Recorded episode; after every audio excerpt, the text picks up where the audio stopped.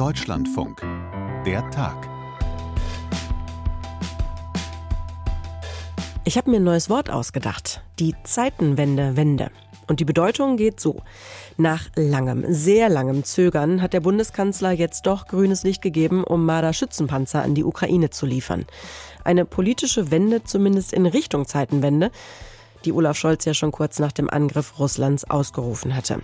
Und als wenn das alles noch nicht genug wäre, haben wir auch noch eine Revolution im Podcast. Zumindest hat der Bundesgesundheitsminister die Reform der Krankenhäuser als solche angekündigt und bezeichnet. Allerdings macht man so eine Revolution ja in der Regel nicht allein. Machen alle wichtigen Player da mit und steht am Ende wirklich der Mensch im Mittelpunkt und nicht der Profit. Der Tag am 6. Januar 2023. Sarah Zerbak hier. Hi. Immer und immer wieder hat die Ukraine die westlichen Verbündeten und auch Deutschland ganz direkt darum gebeten, Kampf- und Schützenpanzer zu schicken. Und aus dem Kanzleramt gab es dann immer und immer wieder die Reaktion, erst wenn die anderen auch mitmachen, keine Alleingänge. Jetzt haben die USA entsprechende Zusagen gemacht, Frankreich auch, und die Bundesregierung will Marder-Schützenpanzer in die Ukraine liefern. Das wurde entschieden.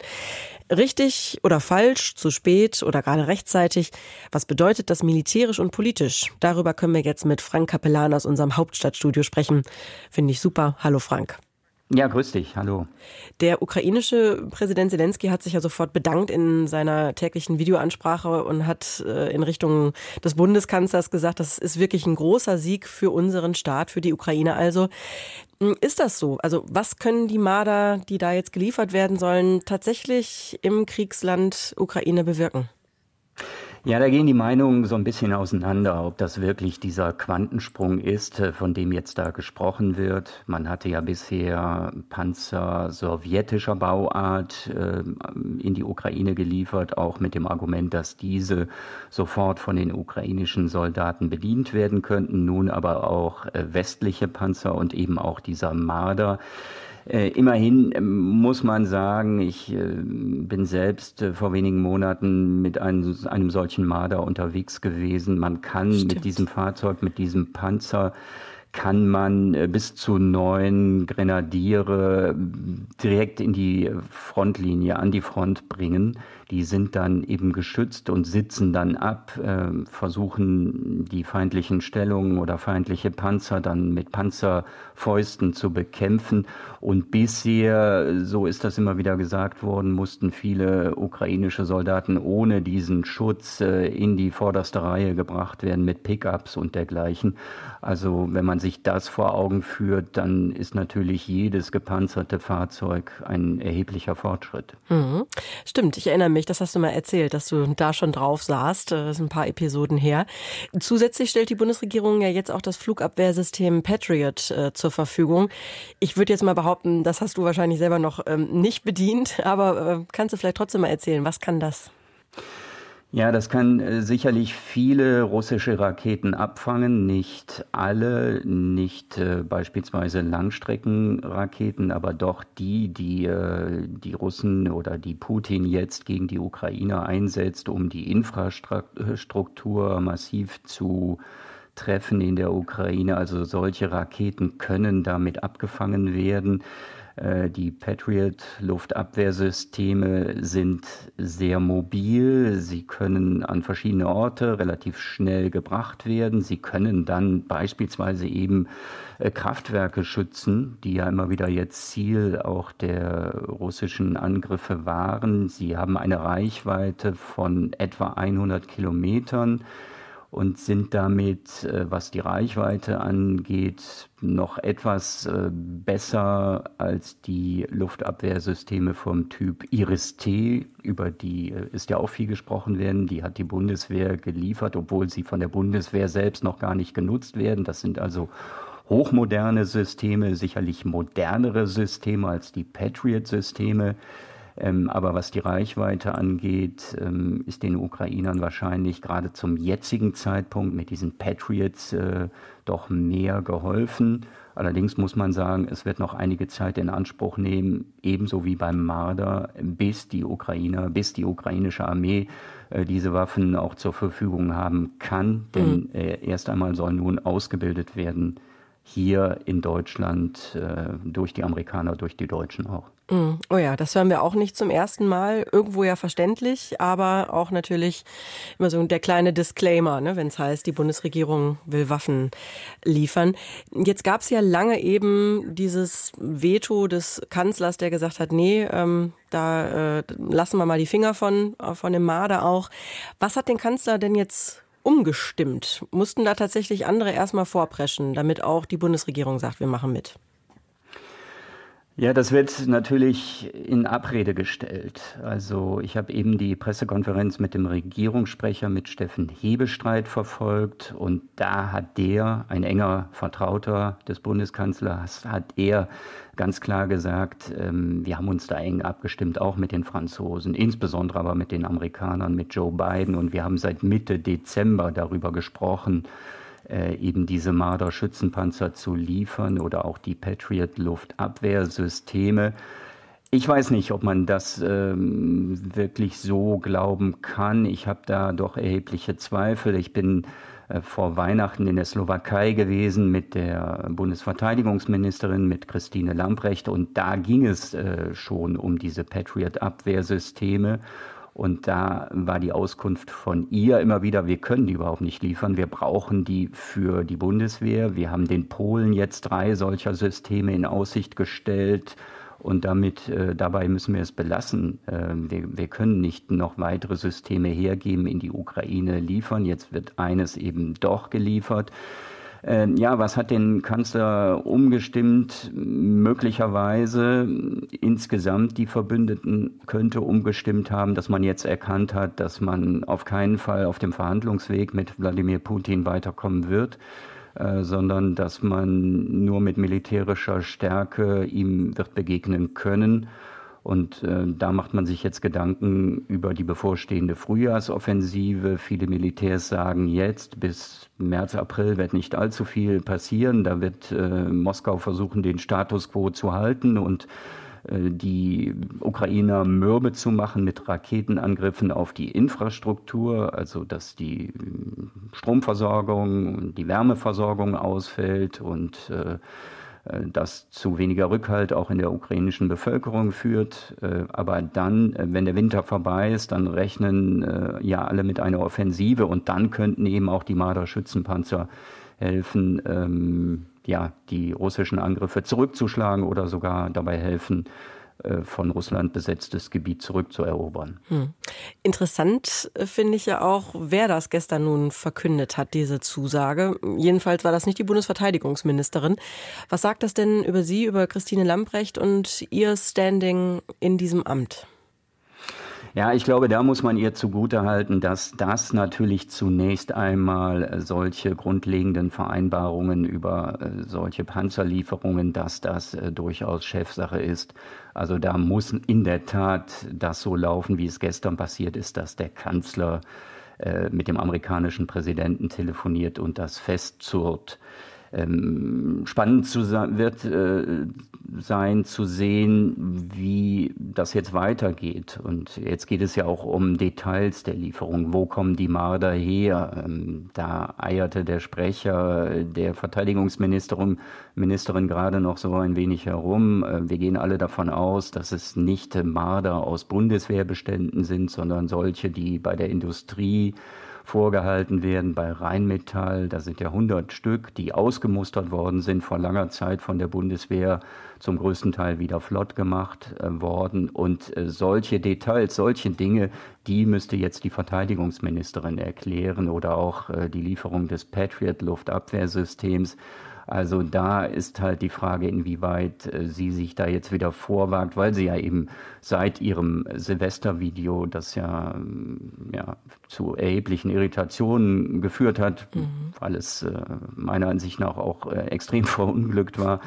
Du bist so diplomatisch sein, unterwegs. Ja, das war im, im Grunde ähm, war es eine Katastrophe, was da gezeigt wurde von ihr. Ich glaube, da sind sich viele einig. Ähm, und ähm, sie hat sich bisher öffentlich dazu nicht geäußert. Sie ist bisher öffentlich überhaupt nicht äh, nach äh, Neujahr da wieder in Erscheinung getreten. Aber dass eben diese Panzerlieferung, dass das jetzt äh, vom Kanzler verkündet wird, wobei auch der sich noch nicht selbst dazu geäußert hat, Ähm, das ist meiner Ansicht nach klar, das ist Chefsache. Aber auch er muss sich da wieder unangenehmen Fragen stellen. Warum konnte er sich vorführen lassen, meiner Ansicht nach, von Emmanuel Macron, der ja schon vor einigen Tagen erklärt hatte, dass Frankreich seinerseits Spähpanzer liefern wird.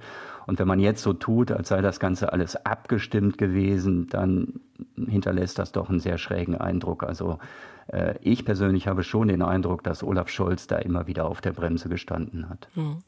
Zusätzlich ist es ja nun mal so, dass so ein Schützenpanzer jetzt trotzdem noch kein Kampfpanzer ist. Und das war ja in der monatelangen Debatte, die wir führen, immer auch ein wichtiges Schlagwort. Und das ist eben einfach auch ein wichtiges Kampfinstrument, was viele fordern, dass Deutschland das in die Ukraine senden soll. Ähm, lass mich raten, damit ist die Diskussion also jetzt auch noch nicht vorbei, damit das die Bundesregierung den Marder schicken möchte. Nein, natürlich nicht. Und die Debatte erleben wir ja jetzt auch schon seit Monaten. Da kamen ja auch Forderungen aus der SPD. Wenn ich jetzt an Michael Roth denke, der war der äh, prominenteste Vertreter.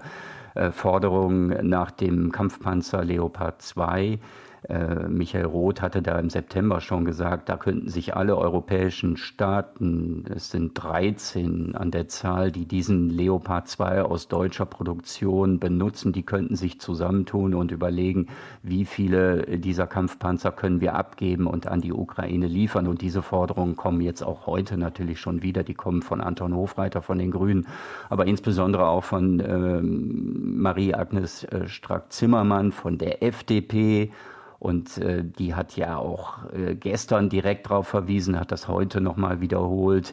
Wir könnten Leopard liefern, nicht nur aus Bundeswehrbeständen, aus Industriebeständen, sondern eben auch andere Staaten. Die Finnen beispielsweise möchten das gerne tun, aber dafür bedarf es, weil es ein in Deutschland hergestellter Panzer ist, dafür bedarf es äh, des grünen Lichts seitens der Bundesregierung. Und äh, da wird sich Olaf Scholz jetzt weiterhin solche Diskussionen anhören müssen. Aber natürlich, die Debatte ist nicht beendet und die wird sicherlich weitergehen. Und das ist das nächste, über das wir nun reden, die Lieferung von Kampfpanzern. Mhm. Kommt also Druck weiterhin aus der Ampelkoalition selbst, natürlich auch äh, vom großen Oppositionspartner aus der Union, ne, CDU, CSU. Aber das ist ja auch eine Debatte, die die SPD als Partei eben seit Beginn des russischen Angriff, Angriffskriegs umtreibt. Zeitenwende, Waffenlieferung. Wie hat sich die SPD denn da inzwischen sortiert? Wo verlaufen da die Linien? Ja, besonders interessant äh, fand ich eine Äußerung von Rolf Mützenich, dem SPD-Fraktionsvorsitzenden, der ja immer sehr zurückhaltend war mit der Lieferung schwerer Waffen, auch von Panzern eben. Äh, der immer wieder gesagt hatte, ja, wir müssen äh, vor allen Dingen diplomatische Kanäle offen halten, wir müssen versuchen, äh, Putin zu Verhandlungen zu bringen und es würde eben nichts bringen, wenn man immer nur nach mehr Waffen ruft. Aber Rolf Mützenich hat nun schon durchblicken lassen und erklärt, dass er diese Entscheidung, die Marder jetzt äh, zu liefern, dass er die mitträgt, äh, dass es da offenbar auch ein Umdenken gibt, dass man auch bei den Sozialdemokraten erkennt, dass mit Verhandlungen derzeit überhaupt nichts zu machen ist, dass es wohl keine Alternative zum jetzigen Zeitpunkt dazu gibt, weitere Waffen zu liefern. Aber natürlich war ja auch die Sorge von Olaf Scholz immer, äh, dass er Putin damit zu sehr provozieren könnte, dass es zu einer Eskalation des Krieges, zu einem dritten Weltkrieg, zu einem Atomschlag führen könnte. Und das war von vielen Sozialdemokraten, die sich ja in der Tradition von Willy Brandt sehen, und das ist ja alles verständlich, äh, war das gut geheißen worden, diese Zurückhaltung und äh, Besonnenheit von Olaf Scholz, was man ihm, und da würde ich sagen, das kann man ihm überhaupt nicht vorwerfen, was man ihm allenfalls vorwerfen kann, dass er immer wieder nach Ausreden gesucht hat, meiner Ansicht nach, warum man keine Panzer liefern kann. Da wurde gesagt, ja, äh, die können die Ukrainer nicht bedienen. Das dauert viel zu lang, bis wir sie ausgebildet haben. Äh, wir haben keine Ersatzteile, wir haben keine Munition, das bringt alles nichts. Und dann kam das Argument, als das alles nicht gezogen hatte, kam das Argument, wir machen keine Alleingänge. Und äh, jetzt macht es eben doch den Eindruck, als ähm, hätte man da Olaf Scholz treiben müssen. Also da wäre meiner Ansicht nach ein bisschen mehr Ehrlichkeit äh, am Platz gewesen. Äh, das hätte der ganzen Sache ganz gut getan. Dass Scholz besonnen und zurückhaltend reagiert, äh, das kann man ihm, glaube ich, nicht vorwerfen. In einer so existenziellen Kriegs- und Krisensituation zumal. Ja, Frank, vielen Dank für deine Analyse, deine Einschätzung, die Infos, das Gesamtpaket und bis zum nächsten Mal. Ja, und dann weniger diplomatisch. ja, Mach's gut. Danke. immer besonders gut. Ciao. Es geht um viel, um die gesundheitliche Versorgung für über 80 Millionen Menschen in Deutschland, von Notfällen über Basisversorgung im Krankenhaus bis hin zu hochspezialisierten Kliniken und außerdem sind Milliardensummen im Spiel. So wie das jetzt läuft in Deutschland, kann es nicht weitergehen. Das sagt nicht ich, sondern viele Expertinnen, die Kliniken selbst und auch die Politik hat die Probleme der Krankenhäuser und Kliniken in Deutschland ganz oben auf die Agenda gesetzt und arbeitet gerade an einer Krankenhausreform. Wird auch Zeit, schließlich liegt die letzte schon 20 Jahre zurück. Unser Thema jetzt mit Volker Fintermer aus unserem Hauptstadtstudio. Hallo Volker, ich grüße dich. Hallo, ich grüße freundlich zurück, Sarah. Ach, das klingt aber nett. Mensch, ich habe nichts anderes erwartet und steig mal direkt mit dir ein. Wir haben jetzt gehört, bis zum Sommer soll es da einen Gesetzentwurf geben. Ne? Das ist zumindest jetzt mal das Ziel.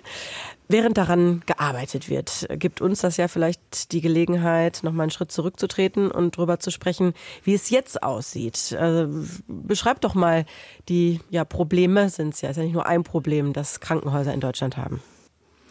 Naja, wo wir hingucken, haben wir ja vielerorts Überlastungen. Du hast ja auch äh, mehrfach selbst äh, schon drüber gesprochen, die, gerade wenn wir an die Kinderkliniken denken, wo es im Moment erhebliche Defizite gibt, gerade durch die starke Erkältungswelle und wo einfach die Kapazitäten nicht da sind und was vielerorts auch damit zu tun hat, dass das System, über die die Krankenhäuser äh, bezahlt werden, einfach in bestimmten Bereichen nicht wirklich funktioniert. Also die Fallpauschalen, die werden nämlich nach dem Motto abgerechnet, es geht um die schnelle, effektive Behandlung. Und wenn wir gerade an Kinderkliniken denken, wo es eben nicht um die schnelle, effektive Behandlung geht, natürlich auch, aber in erster Linie darum, dass Kinder halt auch gepflegt, aufwendig betreut werden müssen. Das wird über solche Fallpauschalen nicht abgedeckt. Und deswegen haben viele Kliniken auch ihre Kinderabteilungen zugemacht oder einfach erheblich verkleinert. Und das führt in so einer Situation, wo, wo der Bedarf einfach äh, groß ist, zu erheblichen Problemen und Umschichtungen, die überall vorgenommen werden. Und diese ökonomische Druck, der lässt sich jetzt durchdeklinieren durch viele Bereiche der Krankenhäuser, weil dieses System der Fallpauschalen in der langen Frist einfach dazu geführt hat, dass die Krankenhäuser sich viel stärker ökonomisch ausgerichtet haben als früher. Also welche Operationen lohnen sich, wofür gibt es ein gutes Geld, was lässt sich auch in angemessener Zeit abwickeln, damit sich das am Ende vom Ertrag her auch lohnt? Und welche Bereiche sind nüchtern wirtschaftlich gesprochen unrentabel, welche will man nicht mehr in die Versorgung mit einnehmen und welche stößt man dann gerne ab? Und das hat tatsächlich dazu geführt, dass sich die Krankenhauslandschaft in Deutschland erheblich verändert hat, obwohl wir noch 1900 Krankenhäuser haben, 488.000 Betten, aber die Ungleichverteilung im Land hat erheblich zugenommen und das wirft viele Probleme auf. Wir kennen das ja alle, wenn man Termine sucht im Krankenhaus, dass es lange Wartezeiten gibt. Und das soll jetzt mit dieser Reform behoben werden ob und wie das gelingt, da werden wir bestimmt noch öfters drüber reden müssen. Mhm. Du hast jetzt gerade nicht sehen können durch die Leitung von Köln nach Berlin. Ich habe mal die Hand gehoben. Ähm, kannst du mir mal einmal ganz kurz noch den Erklärbären machen und genau erklären, was die Fallpauschale ist? Und ich habe jetzt auch in der Debatte noch ein neues Wort gelernt, die Vorhaltepauschale. Kannst du da noch mal ein paar Stichworte zu sagen? Ja, die Fallpauschale ist das System, das 2005 eingeführt wurde. Übrigens, eine der Spin-Doktoren damals war Karl Lauterbach, der heutige Gesundheitsminister, der das jetzt mit einer Revolution abschaffen will. Und auch damals ging es natürlich im Wesentlichen darum, das ganze System effizienter und ökonomischer zu gestalten, weil man auch damals schon die Kosten begrenzen wollte, die ins Gesundheitssystem gesteckt werden. Und dann war die Ansage, dass es für bestimmte Behandlungen auch nur bestimmte klar zugesagte äh, Finanzierungs äh, Grenzen gibt. Also da gibt es einen ausführlichen Katalog, wo dann festgelegt ist, ein Blinddarm gibt 89,70 und eine, eine Nierenoperation 122,50. Alles gegriffen jetzt, um mal ein fiktives Beispiel zu haben. Und so wird das dann gegenüber den Krankenhäusern abgerechnet, sodass die einerseits kalkulieren können, was bekommen sie für bestimmte Operationen. Das passt aber nicht zusammen mit dem, was dann am Pflegebedarf und am Betreuungsbedarf dann noch hinterherläuft, weil der wird damit nicht unmittelbar abgedeckt und hat auf der anderen Seite dazu geführt, dass sich nur bestimmte Operationen wirklich gelohnt haben. Also es gab mal so eine ganze Welle, dass Knieoperationen in Deutschland in einem überdurchschnittlichen Maß durchgeführt werden, weil die ökonomisch interessant waren für die Krankenhäuser. Und viele Kliniken haben sich dann wirklich auf solche Spezialgeschichten ähm, spezialisiert, haben auch Patienten zu Operationen überredet, die das nicht zwingend machen müssen, weil dich das ökonomisch gelohnt hat. Äh, sag mal, das Volker, liegt sorry. in der Natur der Sache. Ja, das ist ja, also ich meine, ne, ich höre es nicht zum ersten Mal, aber wo du es jetzt nochmal so ausführlich schilderst, das ist ja schon ein Unding, ne, wenn man sich das wirklich mal so ausmalt, dass da die Diagnose ähm, beeinflusst wird von den finanziellen Interessen. Gab es da eigentlich Fälle, dass das mal aufgearbeitet wurde, dass das sanktioniert wurde und ähm, da auch mal ähm, Krankenhäuser, Ärzte ähm, zur Verantwortung gezogen wurden? Ja, gerade bei den Kniegeschichten gab es ja auch schon mehrere Verfahren. Da wurde auch schon immer wieder mal kräftig äh, hinterhergeschaut und den Krankenhäusern auf die, auf die Finger geklopft. Aber das Problem liegt nun mal in dieser Logik, wenn ich anfange, Prozesse zu ökonomisieren, mhm. dann kann ich auch nicht an, muss ich auch davon ausgehen, dass sich alle Teilnehmer auch irgendwann ökonomisch verhalten. Das liegt in der Natur der Sache. Vor, der, vor den Fallpauschalen war es so, ein Patient wurde so lange behandelt, bis die Sache gut war, bis alles ausgeheilt war und dann erst wieder entlassen. Und dann hat man immer gesagt, ja, dann sind die Liegezeiten zu lang. Der könnte eigentlich schon drei Tage vorher gehen. Warum liegt er noch drei Tage da? Äh, und, und deswegen gab es ja diese Überlegungen mit den Fallpauschalen, das Ganze ein bisschen ökonomischer und kosteneffizienter zu gestalten. Aber der Umkehrschluss liegt natürlich darin, dass dann irgendwann alle Parteien, zumindest die, die davon abhängig sind, anfangen, sich ökonomisch zu verhalten. Und dann kommt am Ende so etwas bei raus. Hm. Dann äh, lass uns da doch vielleicht mal drauf schauen. Die Finanzierung ist also zentral auch bei der Reform jetzt. Und man hört es schon raus, das ist ein echt komplexes System. Wer sind denn da die einzelnen Player und welche Interessen haben sie? Ja, lass mich noch mal kurz einen Schritt zurückgehen, weil du hast jetzt auch nach den Vorhaltepauschalen gefragt. Stimmt. Das ist jetzt ein neues Modell, mit dem eigentlich versucht werden soll, diesen ökonomischen Druck zumindest ein Stück weit von den Krankenhäusern zu nehmen. Weil diese Vorhaltepauschalen, die werden jetzt dafür gezahlt, dass es beispielsweise Kinderkliniken mit ausreichendem Personal, mit ausreichender medizinischer Vorsorge gibt oder überhaupt Bereiche gibt, in denen die Grundversorgung ausreichend finanziell gewährleistet und erstattet wird. Also all das, was man medizinisch vorhalten muss, wenn diese Fälle dann kommen, wenn viele Kinder krank werden beispielsweise. Und mit diesem System, das jetzt äh, künftig teilweise bis zu 60 Prozent des Finanzierungsanteils betragen darf, will man eben diesen ökonomischen Druck ein wenig aus dem System nehmen und sagen, sagen, okay, wir sind bereit, hier so eine Art Basisfinanzierung zu machen. Die einzelnen Fallbehandlungen soll dann auch später noch über die klassischen Fallpauschalen abgehandelt werden. Aber damit soll quasi dieser, dieser wirklich strenge ökonomische Druck von den Kliniken genommen werden. Mhm. Gut, dass du aufgepasst hast, Volker, und das noch nachgereicht hast. Mm, ähm, dann nochmal zurück zur nächsten Frage. Ähm, erklär doch vielleicht nochmal kurz, wer da welches Geld äh, sozusagen in den Topf wirft, welche Finanzierungen von den Ländern kommen, vom Bund. Das ist ja alles nicht banal und darum geht es ja auch gerade zentral bei der Reform. Wie sieht das aus? Naja, die Hoheit über die Krankenhäuser haben natürlich die Bundesländer. Die sind aber im Wesentlichen für die Infrastruktur und für die Grundausstattung zuständig. Also wo ein Krankenhaus gebaut wird, was da alles reinkommen soll, wie das dann in der Grundstruktur aussehen soll. Und die ganzen Behandlungsmodi, die dann stattfinden oder Behandlungs äh, überhaupt Formen, die dann stattfinden, die werden ja dann quasi über die Krankenkassen und die äh, mit den Krankenhäusern abgerechnet. Das ist der bundesweite Umverteilungstopf aus den Einnahmen der, der Krankenversicherung. Daraus werden die effektiven Behandlungen bezahlt. Aber was die Infrastruktur angeht und überhaupt Krankenhausneubauten, Krankenhausplanung, für all diese Fragen sind die Länder zuständig. Auch die haben das in den vergangenen Jahren deutlich vernachlässigt, gerade was die Modernisierung der Infrastruktur angeht. Und insofern schaukeln sich da zwei Probleme zusammen. Auf der einen Seite der ökonomische Druck, den es durch die Fallpauschalen gab, und auf der anderen Seite die Bundesländer, die tatsächlich so die Basisausstattung der Krankenhäuser teilweise äh, nicht ausreichend genug erfüllt haben. Und das führt halt auch zu den Defiziten, die wir im Moment erleben können. Mhm. Dann da mal die Grundsatzfrage gestellt. Ähm, also es ist ja schon oft so, dass obwohl die Länder zuständig für die Finanzierung sind, ähm, es viele gibt, die sagen, ähm, ja, wir brauchen auf jeden Fall mehr finanzielle Ressourcen und Beteiligung vom Bund, aber bitte ne, bei den föderalen Strukturen wollen wir auch bleiben. Ist das richtig so, wie das aufgestellt ist, auch von den Zuständigkeiten? Macht das aus deiner Sicht Sinn? Ja, von der Grundstruktur her macht es natürlich Sinn, dass die Länder, weil sie ja sich vor Ort viel besser auskennen, als jetzt äh, die Bundesregierung, die das zentral steuern müsste, für diese Fragen zuständig sind. Aber was diese finanziellen Verteilungsfragen sind, also da bin ich jemand, der werde, werde im Moment immer skeptischer gegenüber den Ländern, deren Finanzierungsanteil äh, eigentlich geschrumpft ist, die aber in den letzten Jahren immer mehr Geld vom Bund belang, äh, verlangen. Das gilt ja für viele Bereiche, für den öffentlichen Personennahverkehr und all das, wo wir hinschauen. Immer halten die Länder gerne die Hand auf. Ich habe aber das Gefühl, dass die Länder in vielen Punkten ihre Aufgaben nicht wirklich erfüllen. Sie sind aber in der stärkeren Position. Da steht es dann immer 16 zu 1 gegen den Bund, wenn es in den Bundesrat geht.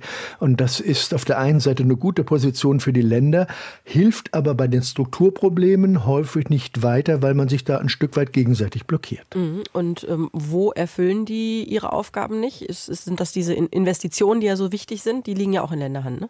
Ja, genau. Das geht um die Grundsatzinvestitionen für die Krankenhäuser, die Frage, die ganze Infrastrukturplanung, wie stattet man Krankenhäuser aus. All dafür sind die Länder zuständig. Da gibt es Defizite, das wurde auch immer wieder angemahnt. Einige Länder wie Niedersachsen, Baden-Württemberg und ähm, ähm Nordrhein-Westfalen haben jetzt selbst schon auch eigene Reformpläne auf den Weg gebracht, um das zu verbessern, weil diese ganze Reform natürlich auch mit einer Umbau der Krankenhauslandschaft einhergehen soll. Über die sprechen wir ja sicherlich auch noch. Und da gibt es einiges zu tun. Und ich würde schon sagen, vom Grundsatz her ist dieser Reformansatz richtig, dass man sich stärker spezialisiert und schaut, wer wird wo behandelt, wo wird man auch angemessen behandelt. Aber wie das dann umgesetzt wird, das dürfte noch ein langwieriger Streit zwischen Bund und Ländern werden. Mhm. Jetzt bist du quasi schon ins nächste nächste Thema genau reingeslidet, weil eine Kommission hat ja bereits Vorschläge auch in die Richtung ähm, erarbeitet und empfiehlt da zum Beispiel auch zu schauen, wo es welche Art der Versorgung ähm, braucht. Da haben die Länder jetzt aber schon auch ähm, Sorgen angemeldet, ne? dass da zu viel Spezialisierung eben auch dazu führen könnte, dass es eben auch gar nicht überall dann mehr ähm, jede Art der Versorgung gibt. Ähm, haben die da zu Recht diese, diese Angst? Könnte das passieren? Ja, da kommen zwei Punkte zusammen, die sicherlich auch, auch schwer zusammenzubringen sind.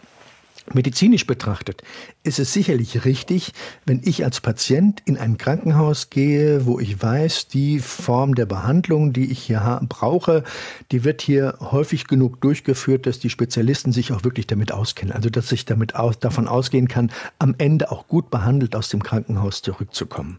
Das ist die Frage der Spezialisierung. Die läuft natürlich darauf hinaus, dass ich das am Ende nicht überall machen kann, sondern nur an bestimmten Orten. Das heißt, ich als Patient muss dann unter Umständen Wege in Kauf nehmen.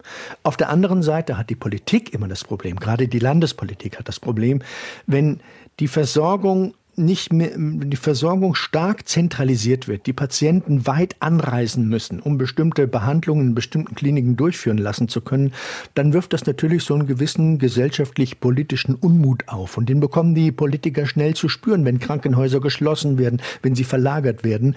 Dann hat das beispielsweise Mecklenburg-Vorpommern auch ganz schnell politische Auswirkungen. Da wird dann mal eher die AfD gewählt als andere Parteien. Und deswegen sind da Politiker immer in einer gewissen Zwickmühle. Wie viel viel Zentralisierung lasse ich zu und wie viel oder wie sorge ich auf der anderen Seite dafür, dass die Versorgung in der Region noch so gut gewährleistet ist, gewährleistet ist, dass die Menschen nicht hunderte Kilometer fahren müssen, um eine bestimmte Behandlung zu bekommen. Mhm. Der Gesundheitsminister spricht ja jetzt bei der ganzen Reform von einer Revolution. Also kleiner hat das dann nicht. Ähm, Trifft es das denn äh, aus deiner Sicht und ähm, hat er da auch die, die richtigen Mitstreiter für? Also so eine Revolution Revolution, da braucht er ja durchaus Unterstützung für. Also da würde ich erstmal sagen, das ist erstmal nur nicht mehr als seine PR-Kampagne, wenn er da von der Revolution spricht. Also äh, er will ja das ganze System einfach erstmal in Bewegung bringen. Ob das am Ende dann eine Revolution wird, es gibt ja auch viele Kritiker, die sagen, das führt zwangsläufig zu einer stärkeren Zentralisierung. Die Gewinner werden die Maximalkliniken sein, die Unikenkliniken oder die großen privaten Klinikbetreiber, die dann immer mehr von den medizinisch relevanten und wichtigen Versorgungsleistungen auf sich beziehen und dann die Krankenhäuser in der Fläche sind dann nicht mehr als Krankenhäuser für die Basisversorgung, also für den Beinbruch oder den Armbruch oder die erste Notaufnahme, die ich machen muss, wenn mir ein Unfall passiert ist. Und alles, was komplizierter wird, wird dann in diese Spezialklinik weitergeliefert. Insofern ist das nur eine bedingte Revolution, weil, oder ich würde sagen, doch keine Revolution, sondern es wird die Zentralisierung weiter forciert und da muss man abwarten, wer am Ende die Gesinner, Gewinner sein werden. Es spricht im Moment vieles dafür, dass das auch die privaten großen Klinikkonzerne sein werden, weil die sie diese notwendigen Modernisierungsprozesse am schnellsten und am ehesten in die Wege leiten können. Mhm. Okay, das klingt aber dann nicht danach, als würde da was draus werden, dass wirklich der Mensch im Mittelpunkt steht, wie es ja jetzt viel heißt, die Medizin und eben nicht die Ökonomie. Wenn das gelingen sollte, also wenn man das wirklich politisch auch umsetzen will als Revolution und nicht als Revolutionchen, wäre dann auch sowas wie ähm, ja eine Entprivatisierungswelle nötig und, und Schritte in diese Richtung? Nee, das ist ja zumindest eine Forderung, die immer wieder von den Kritikern der ganzen Reformprozesse kommt. Die sagen, Krankenhäuser gehören nicht in private Hand, sondern gehören in öffentliche Hand, weil es hier um eine Allgemeinversorgung geht und nicht um einen wirtschaftlichen Profit im Gesundheitswesen. Äh, aber diese Debatte äh, wird zwar immer wieder mal angestoßen, die tatsächliche Entwicklung ist aber so, dass immer mehr Privatkonzerne auch ins Gesundheitswesen einsteigen, weil man sieht, dass das eine Kuh ist, um es mal so zu sagen, die man dauerhaft melken kann. Hier wird viel Geld umgesetzt im Gesundheitswesen und das kann dann durchaus lukrativ sein, da einzusteigen, wie ja auch jetzt beispielsweise viele Konzerne in die Pflegeheime eingestiegen sind, weil das ein lukrativer Markt ist äh, mit dauerhaften Gewinnaussichten. Äh, auf der anderen Seite spricht aber auch einiges dafür, dass diese stärkere Spezialisierung zu einer besseren medizinischen Versorgung im konkreten Fall führen kann, weil man es dann in diesen Kliniken hoffentlich mit gut ausgebildeten Ärzten und qualifizierten Ärzten zu tun hat, die ihr Handwerk auch verstehen. Mhm. Oh Mensch, also ich sehe gerade, ein paar Minütchen sprechen wir schon miteinander. Also wenn ich jetzt noch auf das Personal zu sprechen komme, ne, das auch ein Riesenproblem ist, das überhaupt zu bekommen, also wo das überhaupt herkommen soll. Ich glaube, dann sprechen wir hier noch 30 Minuten im Podcast. Ich sag mal so, wir machen an der Stelle einen Punkt. Das Fachkräftemangel ein Problem ist, ist ja leider bekannt. Volker, ich danke dir an der Stelle einfach für deine Einordnung und für das Gespräch. Der Tag war das am 23. Januar 2023 und ich finde, es ist noch nicht zu spät, um allen noch ein frohes Neues zu wünschen, oder? Also, frohes neues Jahr, ein glückliches, ein gesundes. Sarah Zerback hier. Tschüss und bis zum nächsten Mal.